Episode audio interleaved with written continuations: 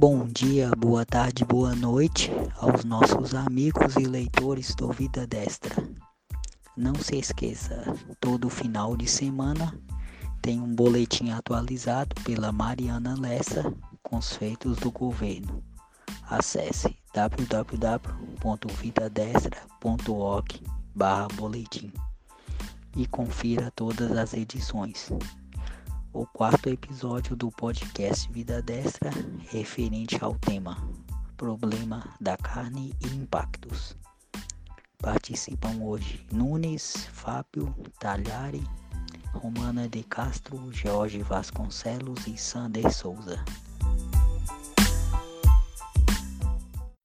Boa noite, ouvintes e leitores do Vida Destra. Vamos dar início ao nosso podcast a respeito do caso da carne Aqui comigo eu tenho o Nunes, a Romana, o Sander, e nós vamos começar um bate-papo sobre isso, falando dos aspectos econômicos e como que a gente pode contornar esse pequeno problema. Boa noite, amigos, leitores e ouvintes do, do podcast Vida Destra. Aqui quem está falando é o Sander Souza, diretamente do Japão. Vamos lá, vamos iniciar mais um podcast aí para os nossos ouvintes. Boa noite, meu nome é Romana de Castro e uh, pegando o gancho do que o Fábio falou de resolver o problema, é, nós temos que pensar em resolver de forma solidária, um ajudando o outro e é, com a cabeça fria, é, termos criatividade de enfrentar esse problema e qualquer outro problema que o país venha a enfrentar. E eu acredito que esse, esse assunto envolvendo o aumento do preço da carne é um tema. Todo aumento de preço no Brasil é um tema bastante sensível, né? Afinal de contas, né, a maior parte da população lembra muito bem os problemas que a gente teve com inflação. Mas é justamente com informação que a gente combate né, um problema como esse. Vamos lá. Boa noite, aqui é o Nunes. É isso aí, vamos começar mais um podcast. E prontos para o debate. Nesse sentido que eu disse também, basta imaginarmos uh, se nós estivéssemos na situação dos chineses, tivesse havido aqui uma doença na, na, no gado, por exemplo, é, nós teríamos que achar uma solução como eles estão procurando solução. Então, nós teríamos que pagar um preço muito caro na carne, como eles estão tendo que pagar. Então, é, é uma coisa que pode acontecer em qualquer país. E, na verdade, nós estamos no lucro, porque o nosso país está tendo a chance de exportar, é, de aumentar a sua, sua exportação, e isso traz benefícios ao país. O que você disse é muito preciso, Romana, porque tem três fontes de capital, onde a gente possa buscar capital. É, o capital interno, que é a poupança privada, o capital público, que é o investimento público, e o capital externo. Nem o capital interno, nem o capital público, neste momento, tem condições de sustentar grandes investimentos. Então, a gente precisa mesmo recorrer ao capital externo. Aliás, só a ideia de que esse capital está entrando já é suficiente, por exemplo, para fazer o dólar baixar de 4,26 para 4,14 hoje.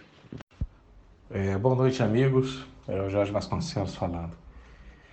É, meus amigos, eu acho que de tudo isso da carne, né, não tem situação mais óbvia da gente perceber que as críticas elas nascem das pequenas coisas, né? Porque se realmente a gente tivesse em crise, se realmente houvesse um problema nesse país, e o que tinha tudo para acontecer, já que a gente veio de um país em frangalhos, né? Nós estaríamos vendo um presidente da República sofrendo muito. É muito pouca coisa para esse pessoal criticar, né? É, esquecem da carne de papelão que a gente passou, né? esquecem que outros governos privilegiaram o monopólio né, destruíram os, os, pequenos produtores de carne que hoje são submetidos a esses monopólios. Né. É interessante como há uma distorção muito grande da realidade, sobretudo em relação à carne. É, como o George falou, é uma época que o pessoal vai reclamar de tudo, dos pequenos detalhes. E, e o pessoal não vê que a procura nossa está altíssima do, das nossas commodities. Uh, só não tem ainda uma injeção de capital no país por causa da insegurança jurídica. Ao que me parece, Fábio, é, me chame minha atenção se eu estiver errado, né? É, o dólar teve um. Uma, passou né, exatamente por essa questão de desconfiança, né, depois que o Lula saiu. Mas na realidade, o capital especulativo ele tem fugido do Brasil por causa de um juros baixo, né? E eu acho que a tendência é a gente descobrir de fato qual é o tamanho do dólar em relação ao real. E com o tempo, né, eu acho que até com a exportação, com uma balança de comércio favorável, né, a gente tem uma tendência a baixar o dólar. E aí será realmente uma baixa real, né? A gente não vai estar tá vendo o Banco Central lá intervindo para fazer um dólar de ficção. Então, Jorge, você falou sobre os pequenos produtores.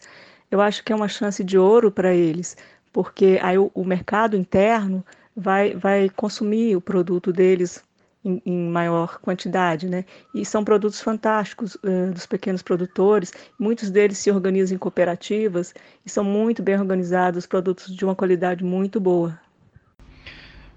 Uma coisa que eu acho interessante também com toda essa história da carne, né? Além da gente perceber a forma tendenciosa, né, a forma até maléfica com que esse assunto está sendo tratado pela imprensa, é, a gente está percebendo também que muita gente ainda não entende como que funciona a economia de mercado, né, o livre mercado, como que os preços são formados, como que as coisas funcionam. Né? É, muita gente, a qualquer oscilação brusca no preço de um determinado produto, já, já pensa num tabelamento, numa ação do governo, né? porque que o governo não faz alguma coisa ou, ou qualquer coisa do tipo. Né? É, isso mostra como que muita gente, além de, de, de não conhecer o funcionamento né, da, da economia, né, da, do livre mercado, também mostra o receio tremendo que as pessoas ainda carregam com relação à inflação. Pois é, mas reclamar é a bandeira deles, né? Com ou sem razão. Então, é, alguns estavam reclamando no mês de outubro sobre a deflação. Agora, no mês de novembro, é, eles reclamam é, sobre essa inflação é, por causa principalmente da carne, do aumento da carne. Então, é, o lance é reclamar de tudo para ver se cria esse ambiente ruim. Só que não vai funcionar, as pessoas já estão procurando informações. Sim, Romana, não tenha dúvida disso, mas só que esse monopólio ele atrapalhou muito o pequeno produtor, né? Agora o pequeno produtor está tendo que lutar para um mercado novo, que, a meu ver, é sazonal, né? Porque a China vai resolver o problema dela de carne e a gente vai enfrentar o mesmo problema aqui, porque a gente continua com monopólio. É, eu acho que o Fábio até escreveu sobre isso, né? Então não tem, não tem meia dúzia de empresas que comanda toda, toda essa questão de carne no nosso país. Então é, é algo que a gente tem que parar para ver, porque isso daí afeta é, diretamente o pequeno produtor, né? O pequeno produtor fica à mercê desses grandes, porque só pode vender para eles, né? É, veja só, Jorge, o dólar ele sobe por conta de duas coisas, né? Ele é flutuante. Então ele sobe por causa da oferta, tem que haver dólares entrando no Brasil, e por conta da sensação de risco, porque ele é um ativo seguro. Todas as vezes que os investidores sentem risco, eles correm para o dólar ou para o ouro. Por isso o dólar subiu. E as empresas que são um oligopólio, as quatro grandes que dominam a estocagem frigorífica, elas aproveitaram isso para especular. Em toda a cadeia econômica, você sempre tem que olhar com atenção onde existem poucos agentes, porque esses agentes têm poder de controlar o mercado ou de influenciar preços.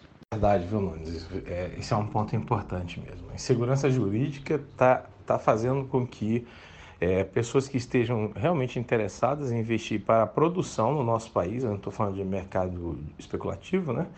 É, eles pensem duas vezes, porque o receio é grande. Mas, por outro lado, também a insegurança jurídica dos outros nossos países vizinhos, né? estão fazendo com que empresas grandes abandonem esses países para vir para o Brasil. Né? Então, a nossa insegurança jurídica, embora exista, ainda é menor do que a dos países vizinhos. O Sanders falou da, do mercado né, livre, né? E você, a gente fica chocado de ver a própria direita reagindo, querendo que o governo interceda, mas é um absurdo, né? É impressionante. É... Pois é, Fábio, eu tenho certeza que a questão da desconfiança afeta diretamente o dólar, tá? E também, isso é sabido, né? Houve uma especulação muito grande em relação a todos esses acontecimentos, tanto é que isso foi amplamente divulgado na mídia tradicional. Quando isso acontece de forma sistemática, você pode ter certeza absoluta que não é porque foi uma notícia que tomou o mundo, mas é uma notícia que interessa a grupos. Sobretudo, esses são muito fortes. Então, Sander, é, observando o que você falou, eu acho que as pessoas têm que ter consciência aqui no Brasil agora é, de que a cada momento um vai ter que ceder um pouco, perder um pouco, para no, no, no final todos ganharem. Não pode mais ficar assim, ah, mas eu tenho que resolver o meu problema, eu tenho que resolver a minha questão e só. Não, cada, cada tempo, cada, em cada momento, em cada situação, um vai ganhar, outro vai perder, mas no fim todos é, vão ganhar se o, se o Brasil crescer. Exato, Romano. A gente tem que confiar na técnica, né? A gente tem alguns princípios a serem seguidos e temos que confiar nisso, porque senão o Brasil não vai sair do atoleiro. E é, é, tudo isso que foi dito né, é muito importante, né, concordo com todos os meus amigos aqui que comentaram, e eu acrescento uma, um ponto a mais. Né? É, dentro de tudo isso envolvendo a carne, ainda tem um outro fator que, para vocês verem como que são as coisas, né? Tem um fator que influencia muito o preço da carne, mas que felizmente, né, dada a situação da nossa economia, ele acabou não tendo um peso tão grande. Eu nem vi muita gente falar a respeito, que é a, cotação do preço da soja. Né? A gente sabe que a, a China também é uma grande importadora da soja brasileira e com relação à soja e à carne, né, a gente sabe que a soja ela é muito utilizada para produção de ração animal.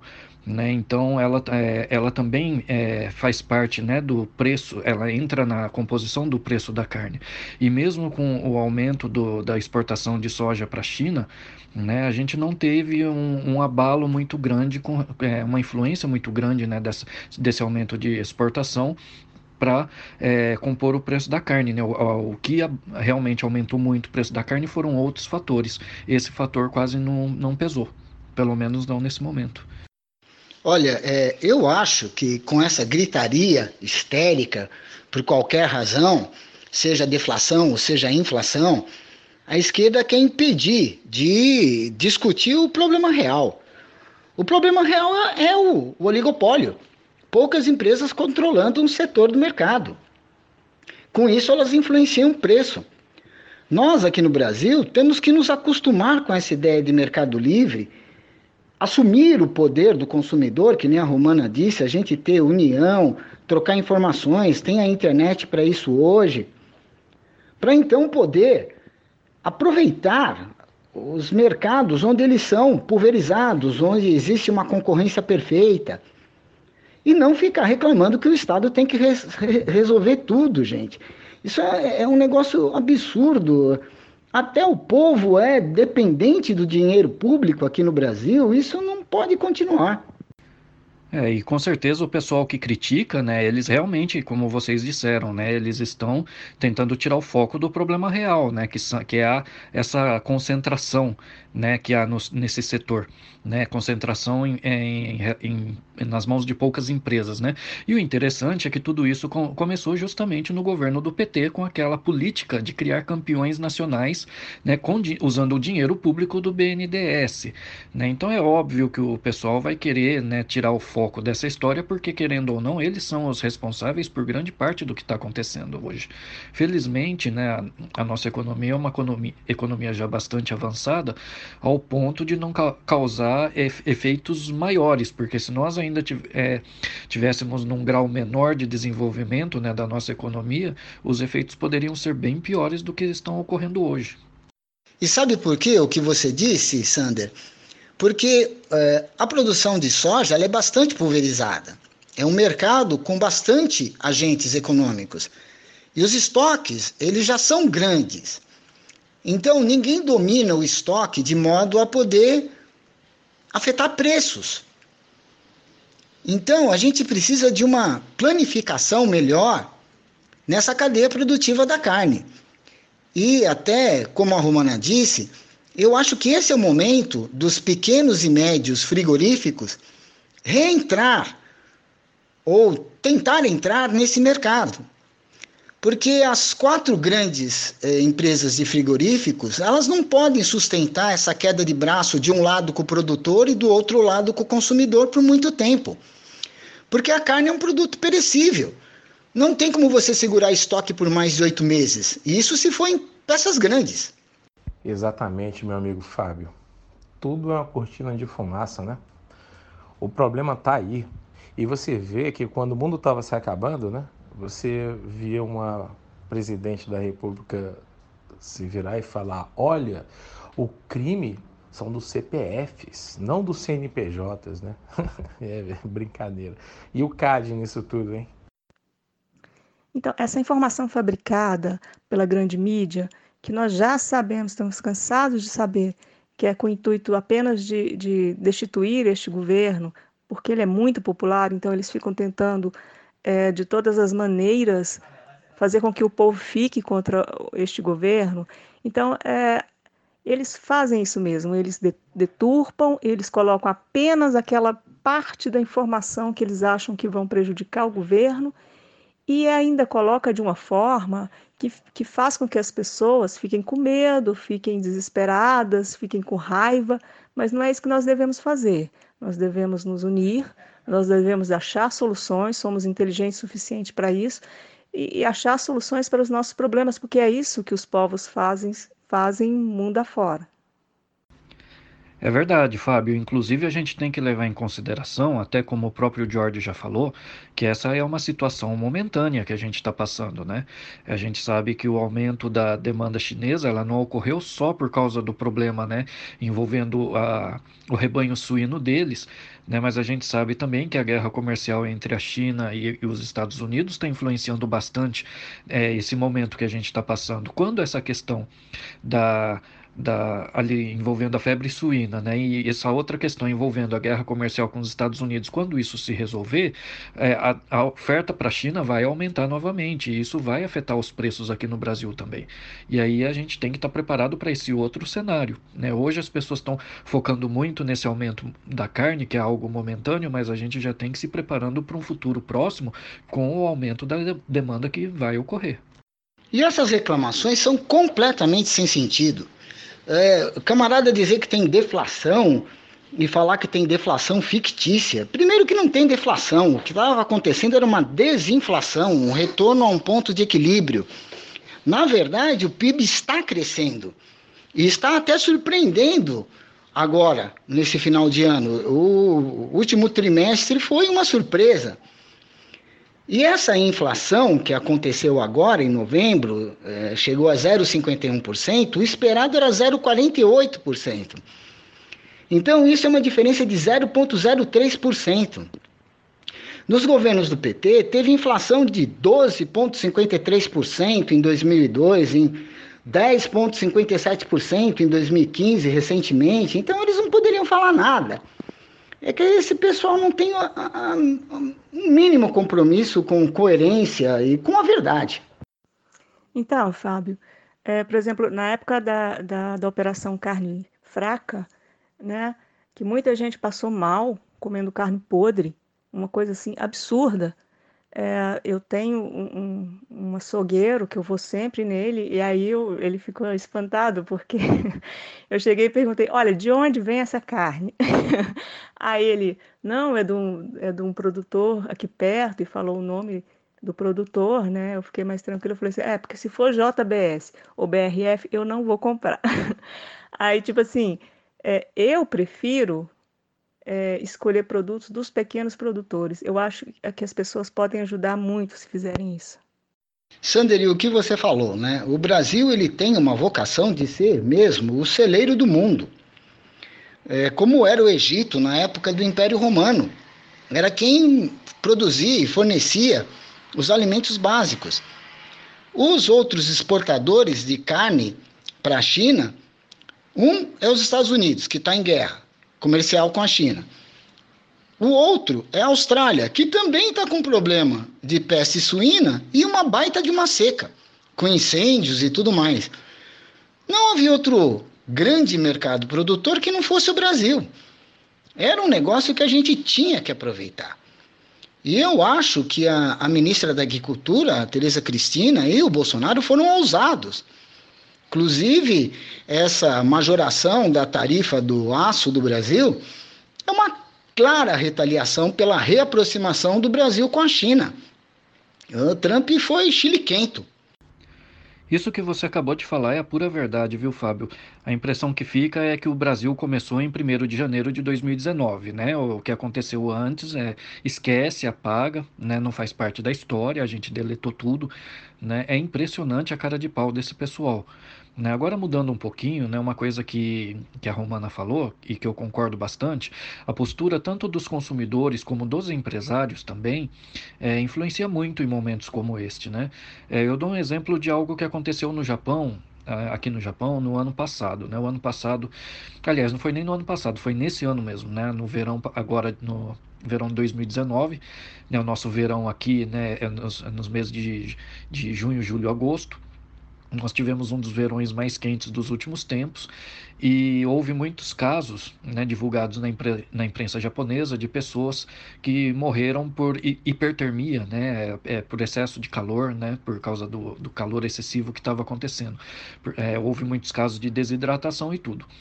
E o que, que a, a Coca-Cola resolveu fazer? Né? É, houve um aumento muito grande na demanda por bebidas, né, principalmente por isotônicos. E o que, a Coca-Cola fez? Ao invés de agir como muitos empresários brasileiros, né, tentando se aproveitar da situação, a Coca-Cola reduziu o preço dos isotônicos dela e fez ainda uma campanha publicitária, né, dizendo: olha, estou abaixando os preços para vocês beberem mais para evitar problemas com calor. E o preço abaixou bastante. Uma garrafa de 500 ml de isotônico que era 150 ienes, ela abaixou para 100 ienes. É assim, foi uma queda grande. E você vê que, que tipo, houve perda para a Coca-Cola? Muito provavelmente, se houve, foi pequena, porque o aumento que, que teve de demanda depois disso compensa qualquer queda de preço, né? fora a melhora na imagem da própria empresa. Então, a, a mentalidade da, do, do empresário e do consumidor brasileiro precisa mudar. É, Sandra, a gente vai ter que se preparar, porque a China vai voltar com tudo. Porque quando ela percebe que tem um problema é, logístico ou de produção, ela simplesmente se prepara. Então ela vai vir para matar o mercado, tá? É, outra coisa, Fábio, engraçada essa história aí da desinflação, né? E como, como o pessoal quer colocar e impingir ao povo essa uma, uma, uma sensação de sofrimento, quando ela não existe, né? E aí, pra, mais engraçado, as pessoas se esquecem daquela história do feijão, né? As pessoas se esquecem também que a luz ela quase dobrou de preço. A gasolina dobrou de preço quando veio tudo à tona. As pessoas se esquecem que a gente está pagando ainda a Petrobras para que ela se recupere, tá? E se esquecem que esse ano ela já começou a recuperação dela tendo lucro se esquecem que ela teve que fazer uma série de concessões, ela teve que se conciliar e pagar acordos bilionários. Né? E a gente, quando fala de bilhão, está falando de bilhão de dólar. Tudo isso acontecendo, mas as pessoas estão querendo se agarrar aí, no, talvez no momento que é totalmente é, é, extra-governo, isso daí o governo não tem nada a ver com isso, né? O mercado, querem jogar até isso na, nas costas do, do Johnny Bravo, né? Eu acho engraçado, Fábio, porque o Trump quer que quer que o Brasil compre essa briga aí, cara. E o Bolsonaro, espertamente, né, não tá entrando na onda, né? Não, a gente faz negócio como um todo. Eu acho que o Trump ficou chateadinho também, mas ele vai engolir, cara. Ele vai engolir porque o Brasil é muito grande, muito forte para que ele não tenha o Brasil como é, um aliado.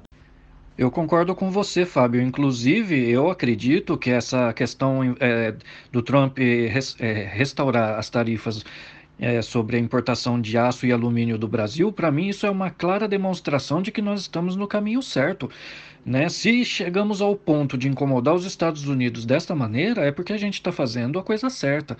Né? Inclusive, uma coisa que eu escrevi no meu último artigo, é, a gente precisa ter em mente que Economicamente falando, o nosso agronegócio é o único setor da nossa economia que tem condições de competir em pé de igualdade com qualquer potência do mundo.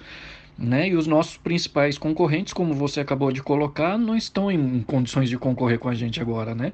Tanto é que os Estados Unidos começaram a espernear, é birra pura, né? Eu, na verdade, é, eu fico um pouco preocupado, claro, é, com relação ao setor de aço e alumínio, mas eu acredito que, olhando o quadro geral, isso vai ser muito bom para o Brasil, porque a gente está fazendo a coisa certa. Mas aí, Sandra, aí sim é que é uma, uma, é uma intervenção, digamos assim, né, inteligente do governo.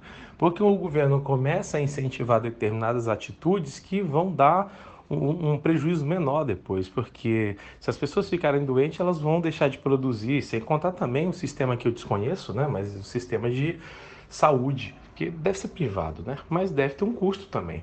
Eu acho que isso daí, sim, é usar inteligência e gestão. A diferença do aço do alumínio é que eles conseguem sustentar, eles conseguem segurar. E como o americano não tem negócio com, com a China mais, né? Estão tentando segurar. Então, eh, vão trazer da onde? A nossa produção de minério é absurda. Então, eles vão ter que se submeter. É, aí o mercado está a favor do Brasil. Então, esse, essa tarifa aí não vai ter efeito essa guerra comercial é ótima para a gente. É porque o Brasil não pode tomar partido de um lado ou de outro. Então é hora do mercado se preparar mesmo para atender a demanda. Pois é, sobre o Trump, eu li que ele também pode estar fazendo papel de, de quem vai disputar as eleições é, que estão muito próximas, né? Esse papel de defensor do país. Mas, uh, seja qual for a situação, eu, eu, estou de cara, porque eu ainda não vi nenhum petista defendendo Trump até agora. Era para estar tá defendendo ele. E sabe uma coisa que eu estava pensando esta tarde mesmo? É, eu lembrei de Dom João VI, que eu acho que é um dos caras mais injustiçados da história do Brasil. Dom João VI ele tinha uma capacidade de esticar a corda e decidir no último momento, mas decidir corretamente, que por incrível que pareça eu vejo no Bolsonaro. Eu imaginava que ele fosse mais duro de cintura, mas ele não é.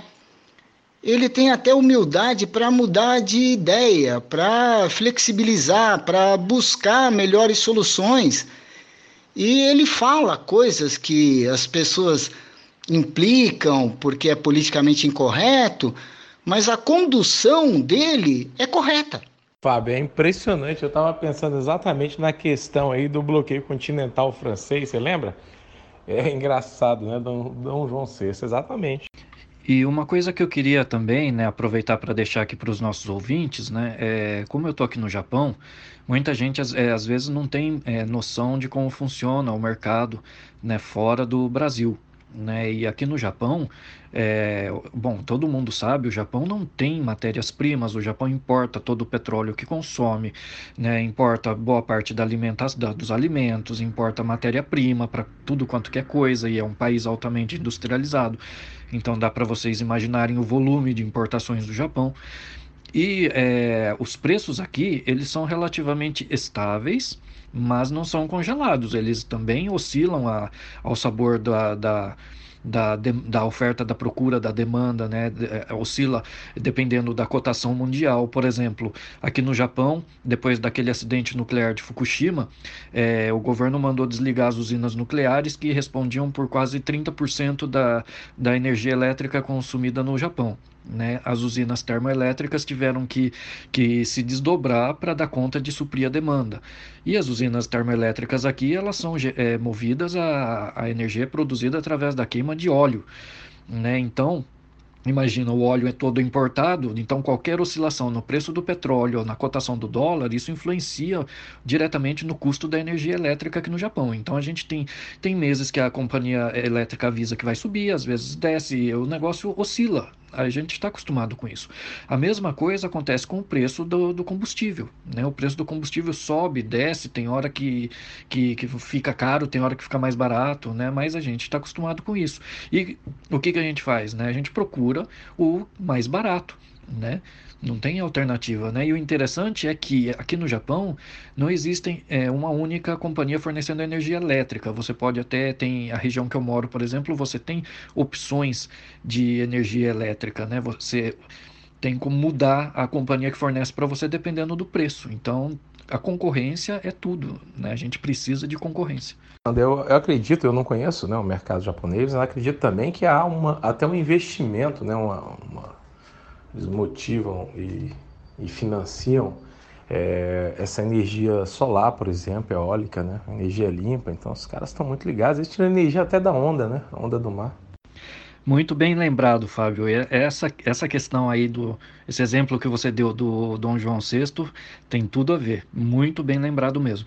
E abrindo um parêntese rápido aqui, né, com toda essa questão única, envolvendo aí o, o Donald Trump, a questão do, da tarifa sobre o aço e o alumínio, é, eu só fico com peninha dos hermanos argentinos, né? Porque eles entraram nessa briga de cachorro grande aí eles não têm como, como, como, como competir, como fazer nada, não.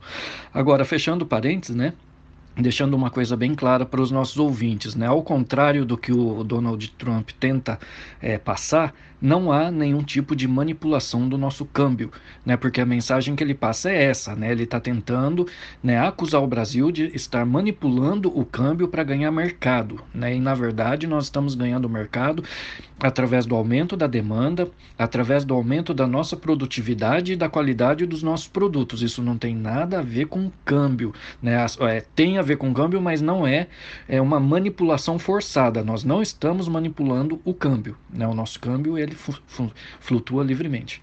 Isso, Sander. Só que é o seguinte, de certa forma, no entender dele, né? Quando a gente baixa lá os juros no Copom, ele entende que isso daí é uma manipulação, né? Porque afeta diretamente o câmbio. Só que não é diretamente o câmbio, é indiretamente, né? O capital especulativo foge porque não tem mais atrativo, né? Então o dólar sai. Sim, George, é verdade, né? Depois do, do, do que aconteceu em Fukushima, né? É, o aumento na demanda por painéis solares, né? Por, é, é por energias renováveis, né? É, isso tudo aumentou muito aqui no Japão. Tanto que de cada 100 casas, é, novas casas construídas, 90 já vem com um painel solar já na, no projeto. Né? Inclusive, uma das coisas que aumentou muito aqui é o chamado é, projeto Oro Denka, né? que eles chamam, que é, são casas totalmente elétricas que não dependem de gás encanado. Né? Tudo é, funciona à base de eletricidade e as casas já são construídas com seu próprio painel solar para fornecer energia. Né? Então, é, boa parte hoje das residências mais recentes, né, as que foram construídas desde 2011 para cá, elas já dispõem desses dispositivos de energia para reduzir o consumo. Fora que os aparelhos eletrônicos japoneses, né, os eletrodomésticos, tudo consome muita, é, é, o consumo de energia é muito baixo, né? E é, existe um selo que foi criado pelo governo que é atribuído aos produtos, né, eletrodomésticos, atestando o seu é, consumo, né? E ganha aquele que, cons que, que consome menos energia, é o que os consumidores dão preferência, né? Claro que essa história do Trump dizer que a gente está manipulando o câmbio é um absurdo completo. Nosso câmbio é flutuante, não decorre de produtos agrícolas, é nada disso. A, a explicação dele, a desculpa dele é absurda. É nhen, nhen, nhen, e ele está irritadinho porque a gente se reaproximou da China. Só isso. Mas ele tem outros interesses aqui. Isso não é uma posição sustentável, nem a médio nem a longo prazo. É, Fábio, eu acredito que a posição, esse posicionamento do Trump ele é puramente eleitoreiro, né? É uma atitude eleitoreira visando a eleição presidencial americana do ano que vem. Ele está tentando só dar uma satisfação ali para os seus eleitores. Né, aquela velha história do American First, né? Então ele está simplesmente sendo coerente com tudo aquilo que ele pregou, né? No fundo é, é isso.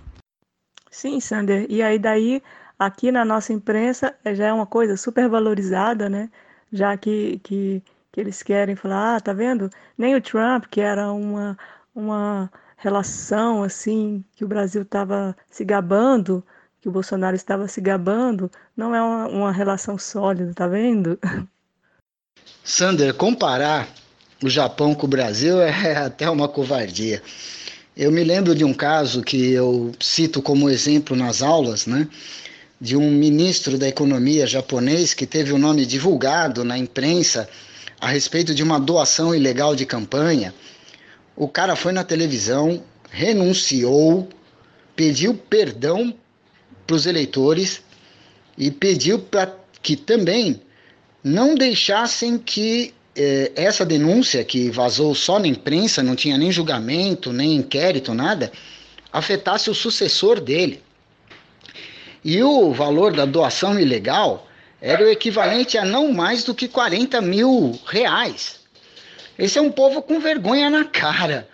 E aqui no Brasil parece que vergonha passa longe. Ah, Romana, os caras fazem notícia até sem motivo. Imagina com uma dessa, né? Aí os caras até. Deve ter esquerdista seguindo o Trump agora no Twitter.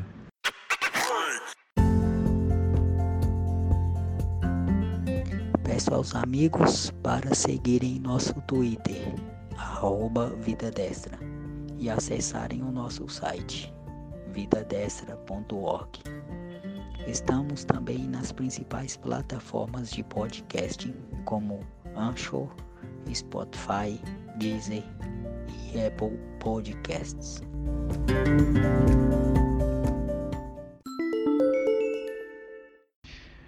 E, amigos, eu vou dar um outro exemplo aqui para vocês, né, de como que a concorrência é importante e, e, qual é o peso que o Brasil tem no comércio internacional quando a gente fala de commodities e, e aqui eu vou dar um exemplo da carne de frango, né? O Japão ainda não está importando a carne bovina brasileira, né? Mas o Japão importa muita é, carne de frango, né?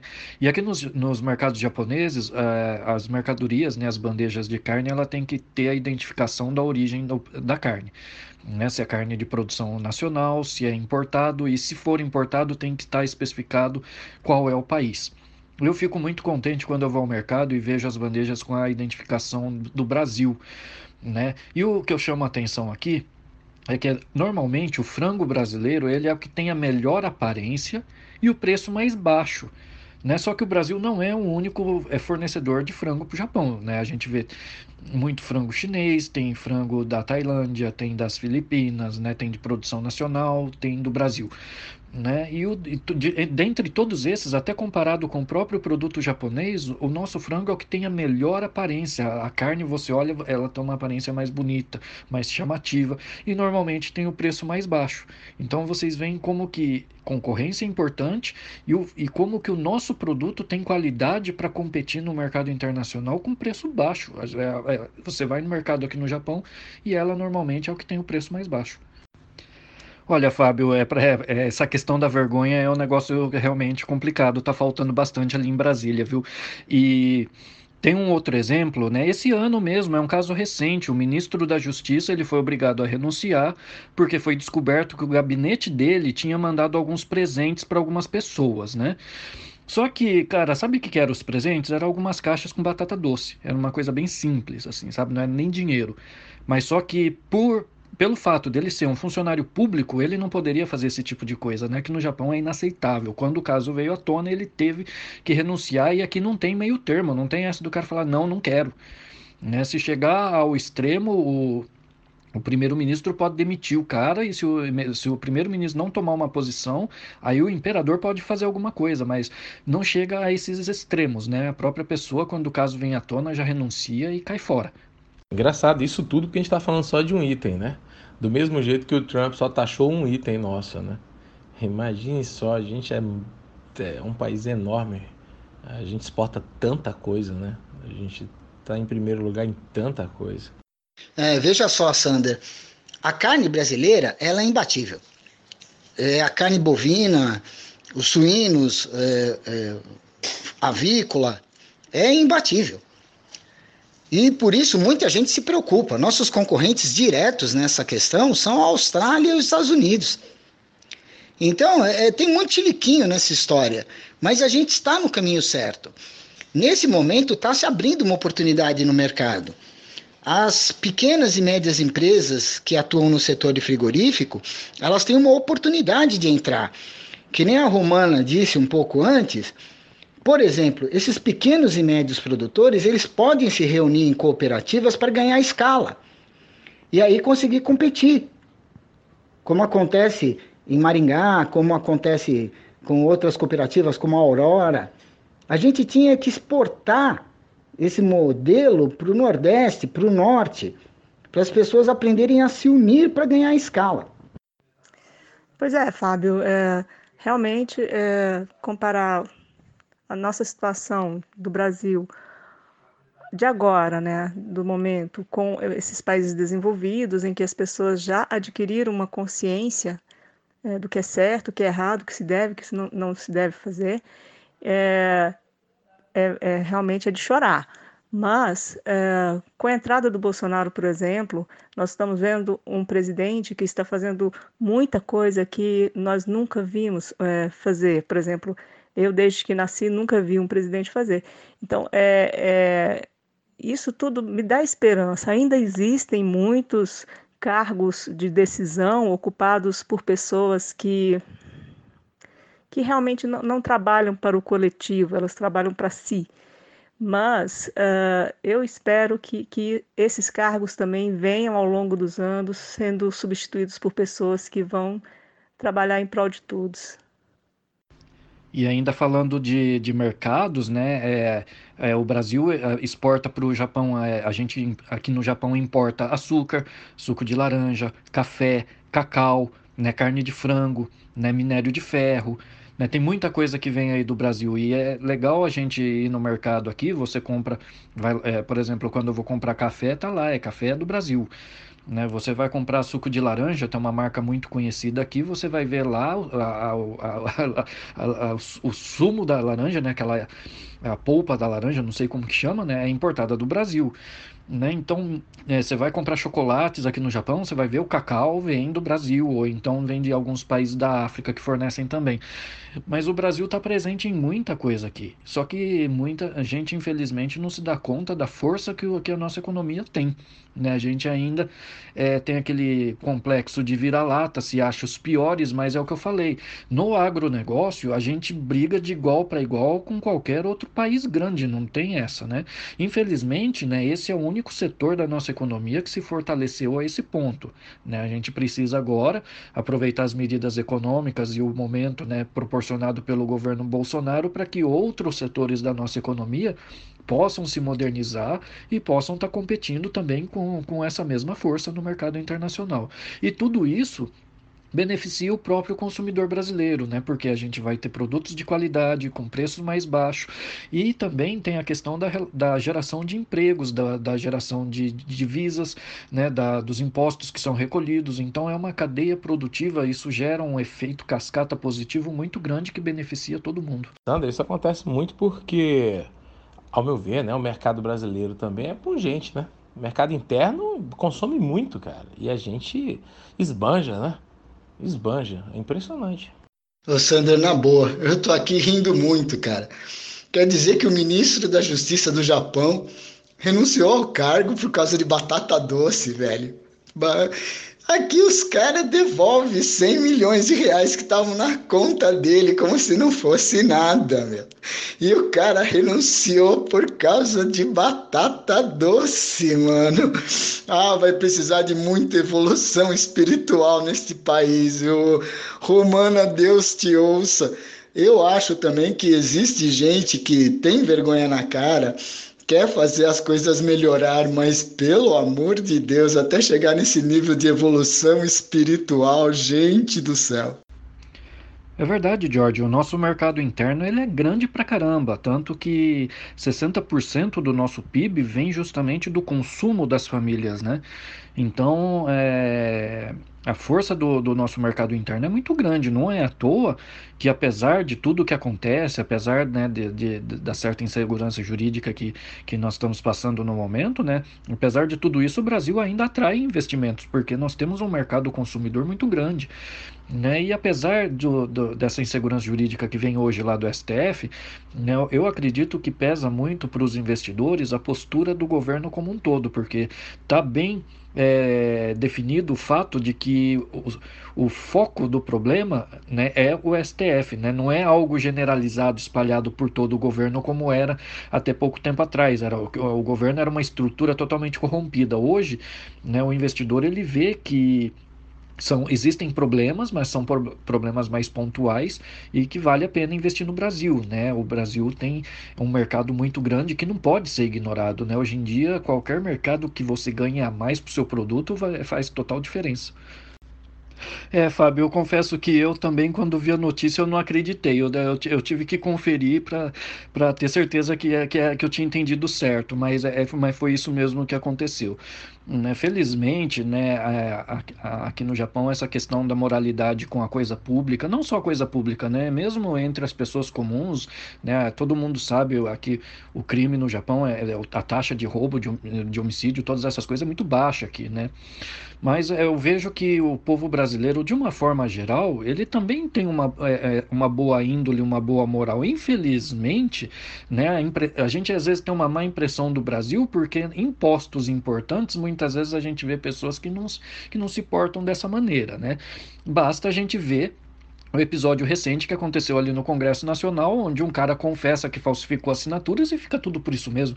E eram assinaturas envolvendo um documento de um projeto de lei super importante, né? Que é aquele, se não me falha a memória, é aquele projeto que aumenta o fundão, que já é uma coisa imoral. Né? Então, é... infelizmente, são poucas pessoas mas por elas estarem em, em, em, postos importantes, acaba afetando a imagem do todo. Né? Mas felizmente o brasileiro não, não, não, é, não é isso que é refletido ali no Congresso, não. Graças a Deus. É, Fábio, é engraçado mesmo, mas, tipo assim, eu vou continuar batendo na mesma tecla. Eu nasci aqui, eu cresci aqui, eu vou morrer aqui no Brasil, então eu tenho que dar um jeito de, de fazer com que as coisas aqui melhorem é um trabalho de formiguinha, como você mesmo disse uma vez, mas é o que eu tenho que fazer, eu acho. Mas voltando né, ao nosso assunto principal, que é o assunto da carne, né? É, eu acredito que agora né, o, o, o, papel principal nessa história, né, o grande protagonista, vai ser o consumidor brasileiro. Né? É, é como o Fábio colocou, né? Não é o pessoal, né? Os grandes frigoríficos, eles não podem querer é, entrar numa queda de braço com o consumidor porque eles vão sair perdendo, né? O consumidor tem é o lado mais forte nessa história, né? O que nós precisamos agora é que o consumidor tome consciência, né? Des, dessa força que ele tem nas próprias mãos, né? Com, é, é necessário que antes de se comprar, que se pesquise, que se compre o mais barato, se for necessário que deixe de consumir carne e passe a consumir outra fonte de proteína. Né? Existem alternativas, mas nós precisamos agora né, que o nosso consumidor se torne mais consciente do seu papel, mais consciente do, da situação verdadeira. Né? Por isso que eu achei importante a gente também estar tá debatendo esse assunto aqui, para que as pessoas entendam né, a importância real desse assunto, né, para que a gente consiga né, através dessa ação do consumidor, quebrar um pouco né, da, das pernas aí desses, desses grandes frigoríficos que estão tentando manipular a situação para ganho próprio. Pois é, Sandra, eu acho assim, foram vários anos é, em que é, esse comportamento maléfico dentro do, do serviço público foi alimentado, né? E foi e nesses últimos 13 anos pelo PT, então, foi muito alimentado, né? Foi muito foi quase que uma obrigação a pessoa ser assim.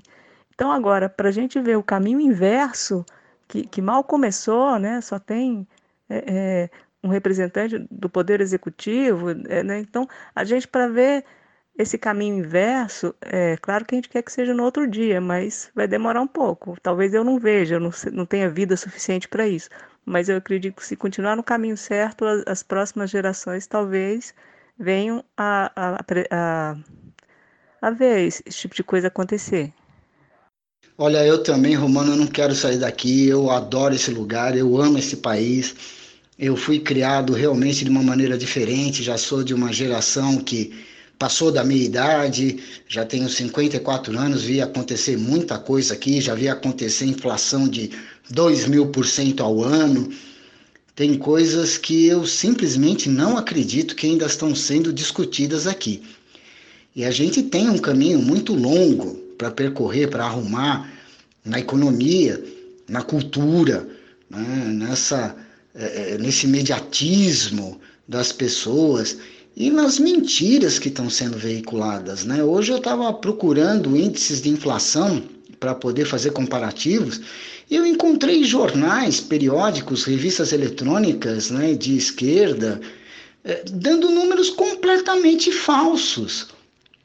E as pessoas mentem e, quando são descobertas, fazem de conta que não foi nada falsificam assinaturas e dão uma resposta assim: eu falsifiquei mesmo, e aí? Eu, eu lembro do Gedel, é, quando queria construir aquele mega prédio lá no bairro histórico de Salvador, falaram para ele: o que, que você está fazendo? Ele falou: ai, qual é o problema? peguei um dinheirinho, é, 50 milhões.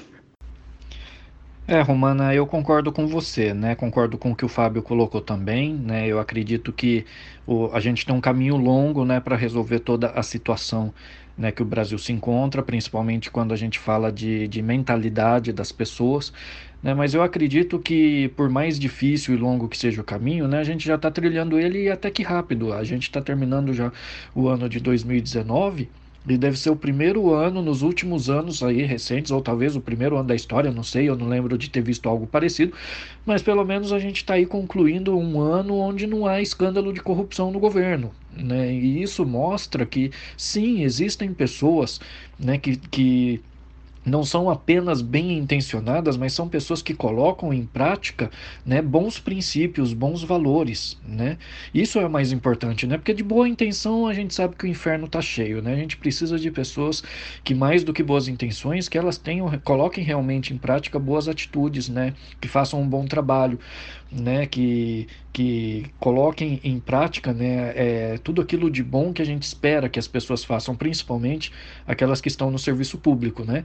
E se hoje nós estamos aí colhendo os resultados que, que nós estamos colhendo na economia, na segurança pública, em outros setores, é porque felizmente tem pessoas que sim, né, é, é, tem boa índole, tem bom caráter, estão colocando a mão na massa, estão dando a cara a tapa, né, e a gente precisa de mais pessoas assim.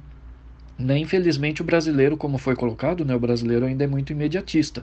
Né? Mas eu acredito que aos poucos, né, e fazendo o trabalho que o Vida Destra vem fazendo, a gente vai mudando né, a consciência das pessoas e mostrando para ela que, elas que as coisas não acontecem do dia para a noite e que cada um tem o seu papel né, dentro dessas mudanças. Pois é, Sander, é, você citou os grandes produtores, eu acho que também entra nessa história da carne, né, voltando ao tema, é, os comerciantes também, que terão a oportunidade de, de se aproximar do consumidor com, com preços mais baixos em certas ocasiões, né, com promoções, e também é, se o, o, comerciante quiser praticar preços abusivos, aproveitando a situação, ele vai perder cliente, ele vai ser marcado, ele vai queimar o filme, né? E, e quanto ao que você falou agora, Fábio, uh, da, da, dessa situação de, de, que nós estamos vivendo no Brasil e várias coisas é, de, de mau comportamento né, do, do, de muitos brasileiros. É um problema que nós temos e, assim, é um problema que nós temos que resolver, né? Eu acho assim, sei lá, é, não, nem tudo é muito ruim, nem tudo é muito bom, e essas pessoas já estão ficando em evidências, em evidência também. É, as pessoas estão criando uma consciência, o, o brasileiro que realmente não está disposto a ser um criminoso, a ser um desonesto, ele está criando uma consciência também de rejeitar essas pessoas e de não aceitar mais isso. Romana, para você ter ideia, na esteira do que você falou, um dos articulistas da revista deu uma sugestão sensacional na, na trilha depois do artigo a respeito da carne. É, ele falou: por que a gente não troca fotos de preço, troca informações aqui na internet sobre preços. É, é uma ideia simples, genial e que corresponde ao nosso tempo. Porque a última grande revolução aconteceu com duas grandes descobertas tecnológicas. Uma é a internet e a outra é a engenharia genética. A internet é uma ferramenta poderosíssima. O brasileiro, que agora está tão interessado em política, deve começar a se interessar também por economia, discutir assuntos importantes, sem gritaria, sem histeria, sem ver a coisa por um lado só, ter uma visão mais abrangente. E eu acho que isso está acontecendo sim. É verdade, Fábio, eu concordo com você, né? Hoje a mentalidade do brasileiro, inclusive graças a, a toda a tecnologia que nós temos disponível hoje, a mentalidade das pessoas, dos consumidores, ela tem mudado bastante. Né? Eu vi quando você citou, é, acho que você chegou a publicar no Twitter, se eu não me engano, porque eu vi algo a respeito que você comentou, né, dessa história de trocar fotografias, né, de preços, né, de um consumidor passar para o outro, né, onde está mais barato, onde que tem oferta de produtos, né. Meu, isso é, é importantíssimo. É, é dessa maneira mesmo que, que o consumidor tem que agir. É assim que a gente vai conseguir vencer essa queda de braço, né. Isso mostra também que, eh, que os nossos consumidores estão amadurecendo, né? E é, esse amadurecimento é necessário, é algo que faz bem para a sociedade como um todo, né? Não é muitas vezes a pessoa pensa só no, no ganho imediato que ela está tendo ali economizando, mas na verdade o ato que ela tem de pesquisar preço e de comprar onde está mais barato, rejeitando abusos, né? Isso daí tem um, um efeito cascata em toda a economia que a maioria das pessoas não, não compreende, não percebe. Né? Mas o importante não é nem tanto ela perceber tudo isso, o importante é ela ter a atitude correta, né? de pesquisar, de correr atrás do mais barato, de trocar produtos, de trocar marcas.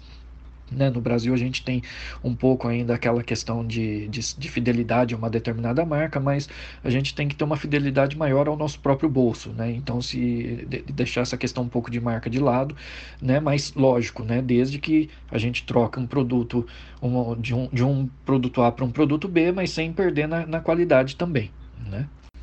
E só para constar, Fábio, é, eu também já vi muita coisa na minha vida. Eu me lembro em 1986, 87, na época do Plano Cruzado, né, da maravilha que foi a questão da carne naquela época, né, quando não tinha carne nos açougues para comprar. Tenho certeza que muitos dos internautas que reclamam da coisa hoje aí que fica aí nessa histeria da carne nem era nascido talvez naquela época e não sabe o que a gente passou. Pois é, para vocês verem que, que tipo assim, é um tipo de atitude que pode ser até focada nessa questão da carne e pode é, se expandir para outras questões, de, de, um ajudar o outro, é além da, do ganho material de você comprar mais barato, mais barato, desculpa, e, e provocar no comércio uma redução do, de preço, provocar nos comerciantes também uma mudança de postura, você ainda é, trabalha ao mesmo tempo a educação das pessoas. Você está educando as pessoas a serem solidárias, a serem é, proativas, a, a pensarem na, na, resolução de problemas. A vida é isso, gente. A vida é resolver problemas desde a hora que nasce até o último instante. Você está resolvendo problemas e, e, resolver da melhor forma possível. Então, Sandra, é verdade, hein? Eu me lembro que o Sarney estava contratando o laçador para a Sunab, né? Para pegar o boi lá no pasto. oh, meu Deus.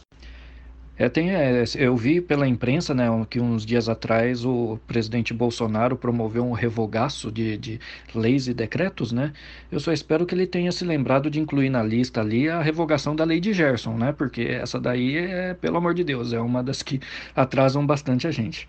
O problema, Romano, é que é, realmente o brasileiro tem um problema de memória, né? Ele não achou nada demais, por exemplo, o apagão que teve na época do FHC é, além de ter o apagão, que foi de uma incompetência terrível, né? É, o consumidor não poderia consumir mais do que o, o, o que estava acertado pelo governo, o patamar acertado pelo governo, sob pena de multa e depois de corte. Você já imaginou um, um absurdo desse? Então, é algo muito que é, ninguém discute, né? Aí estão falando do valor da carne, meu Deus do céu. Na época ninguém pensou em pedir o impeachment do FHC, né? Sandra, eu acho que a, lei de Gerson já é reflexo dessa alteração na, na nossa vida. Eu acho que o brasileiro não era assim.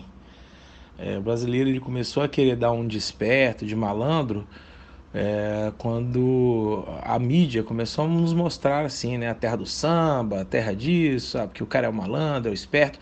Então, isso daí já é reflexo do que a gente discutiu no último podcast, né? A questão cultural e essa subversão. E vejam só, isso que vocês falaram nada mais é do que aquilo que eu expliquei no artigo, a lei da oferta e da procura. Na verdade, a procura, a demanda, ela está na mão do consumidor, que é a ponta final da cadeia econômica. O maior poder está na mão do consumidor. Se as pessoas buscarem informação, buscarem conscientização, elas afetam o mercado. Se os meios de imprensa se importassem mais com questões é, é, realmente cruciais para o destino do Brasil e não ficar fazendo é, calúnias, mentiras ou apontando picuinhas, a gente poderia sim estar tá avançando com mais velocidade. E olha, George, para você ter uma ideia com essa questão da, da energia elétrica e do apagão, é, logo depois da, da, do, do, acidente nuclear lá de Fukushima, né, quando o governo mandou desligar de uma hora para outra todas as usinas nucleares aqui do Japão, são 47 usinas, né, para vocês terem uma ideia. Responde a, respondia na época 30% do fornecimento total de energia do país. Quando isso aconteceu, né, a Federação das Indústrias do Japão né? Eles foram lá no gabinete do primeiro-ministro, botou o cara na parede e simplesmente falou: ou você mantém a energia elétrica ou a gente joga você para fora. Né? E o ministro, o primeiro-ministro, teve que rebolar e fazer ou de, desfazer para conseguir manter a produção, porque as indústrias não admitiam falta de energia. Eles falaram: ó, nós temos contrato para cumprir, nós temos produção para fazer e a gente não admite isso não. Né? Então, a mentalidade das pessoas, né, de, de empresários, de consumidores, né, de comerciantes, a mentalidade de todo mundo influencia muito nos rumos de um país. Né? E graças a Deus eu vejo que hoje a gente tem empresários, né, a gente vê aí o Luciano Hang, a gente tem empresários, a gente tem consumidores, comerciantes, a gente tem pessoas que estão com a mentalidade correta, pensando sim em trabalhar né, para ter um, um, retorno próprio, mas sem que isso prejudique o seu próximo, prejudique a sociedade ou prejudique o Brasil. Muito pelo contrário, é possível a gente ter ganhos pessoais ao mesmo tempo fazer com que o, o, o Brasil ganhe também. Se essa questão da carne fosse algo que não fosse pontual, né? E que fosse um problema mesmo para o país, você pode ter certeza que até os veganos já estavam com a bandeirinha levantada e contando a, a, a, toda a historinha deles para poder convencer todo mundo que agora era a hora e a vez do vegano, né? E você vê que eles nem reagiram a isso daí, né? Engraçado, não houve nem, nem crítica e nem, nem nada, não falaram nada, ficaram quietos mesmo. Então, ouvindo vocês falarem agora, parece que nós nos acostumamos a viver sob o jugo é, do, do, Estado, né? O Estado manda e nós obedecemos. Então, é, agora que temos a liberdade, que, que este governo tirou várias, vários absurdos de, de imposições estatais em cima de, das nossas costas, né? Como várias questões do Detran, por exemplo, aí as pessoas começam a reclamar, parece que quer viver escravizado. Mas não, gente, vamos nos acostumar com a liberdade, porque liberdade é tudo de bom. Sander, só para só a título de informação, a época do apagão aqui no FHC, né? Você sabe quem era o advogado-geral da União?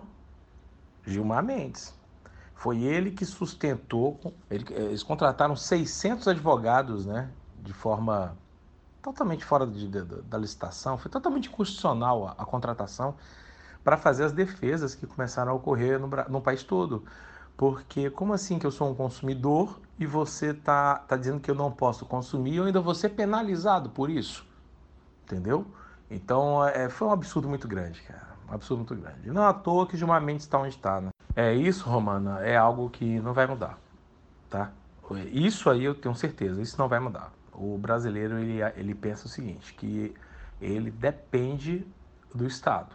E eu acho que isso aí vem desde, desde quando a gente foi descoberto.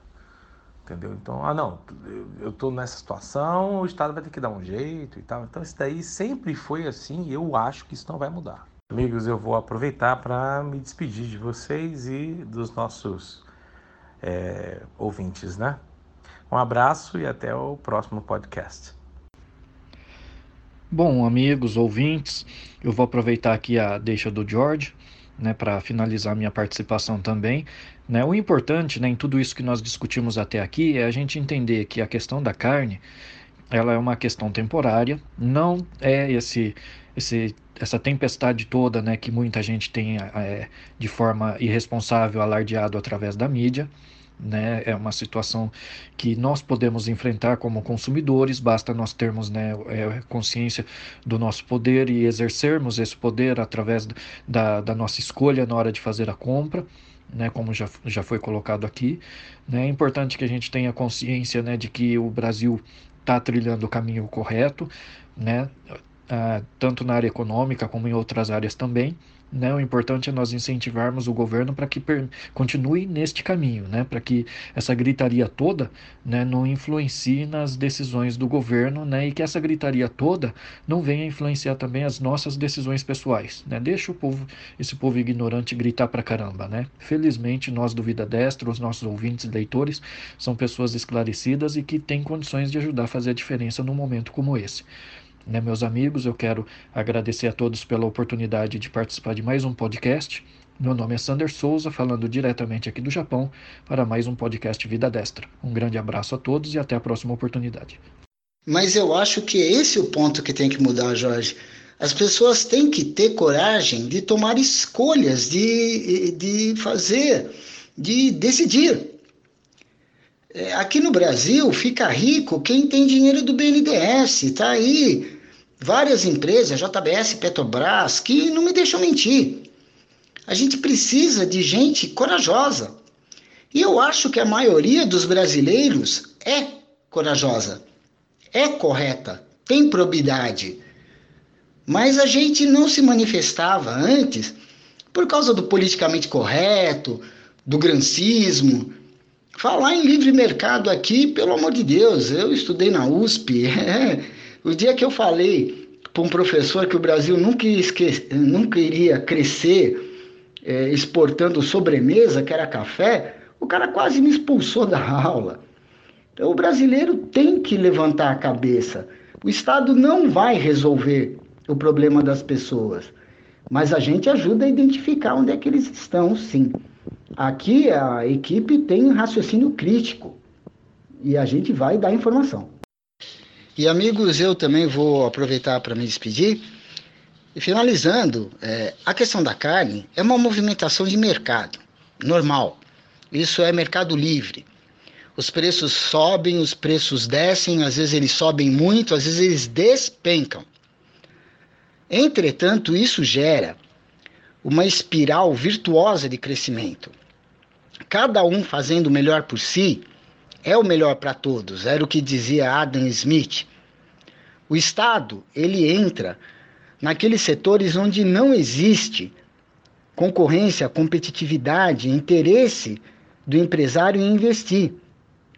Então, garantindo para a população igualdade de oportunidades, investindo em saúde, educação, segurança, o Estado assistencialista, esse é o papel.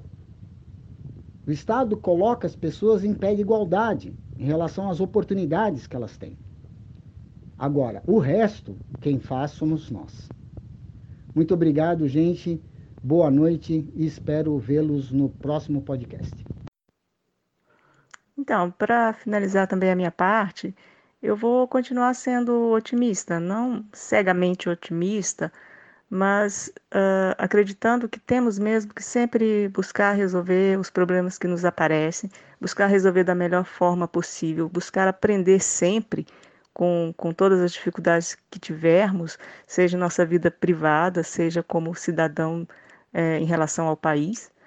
E eu acho que isso está acontecendo sim, está acontecendo é, pelo que o Fábio falou também, pelas facilidades de comunicação das redes sociais, e seja por que motivo for, é, nós temos que continuar tentando. E já conseguimos muita coisa assim e vamos conseguir mais. Então, a todos vocês, uma boa noite. Espero que tenham gostado, porque eu gostei muito. Até mais.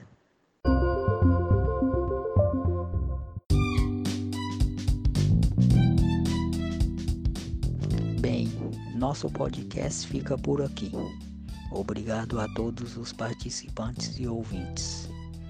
Qualquer sugestão de pauta, envia o nosso e-mail contato arroba ao nosso Twitter, arroba vidadestra, ou, as, ou aos nossos articulistas que estão sempre no Twitter. Juntos somos mais fortes.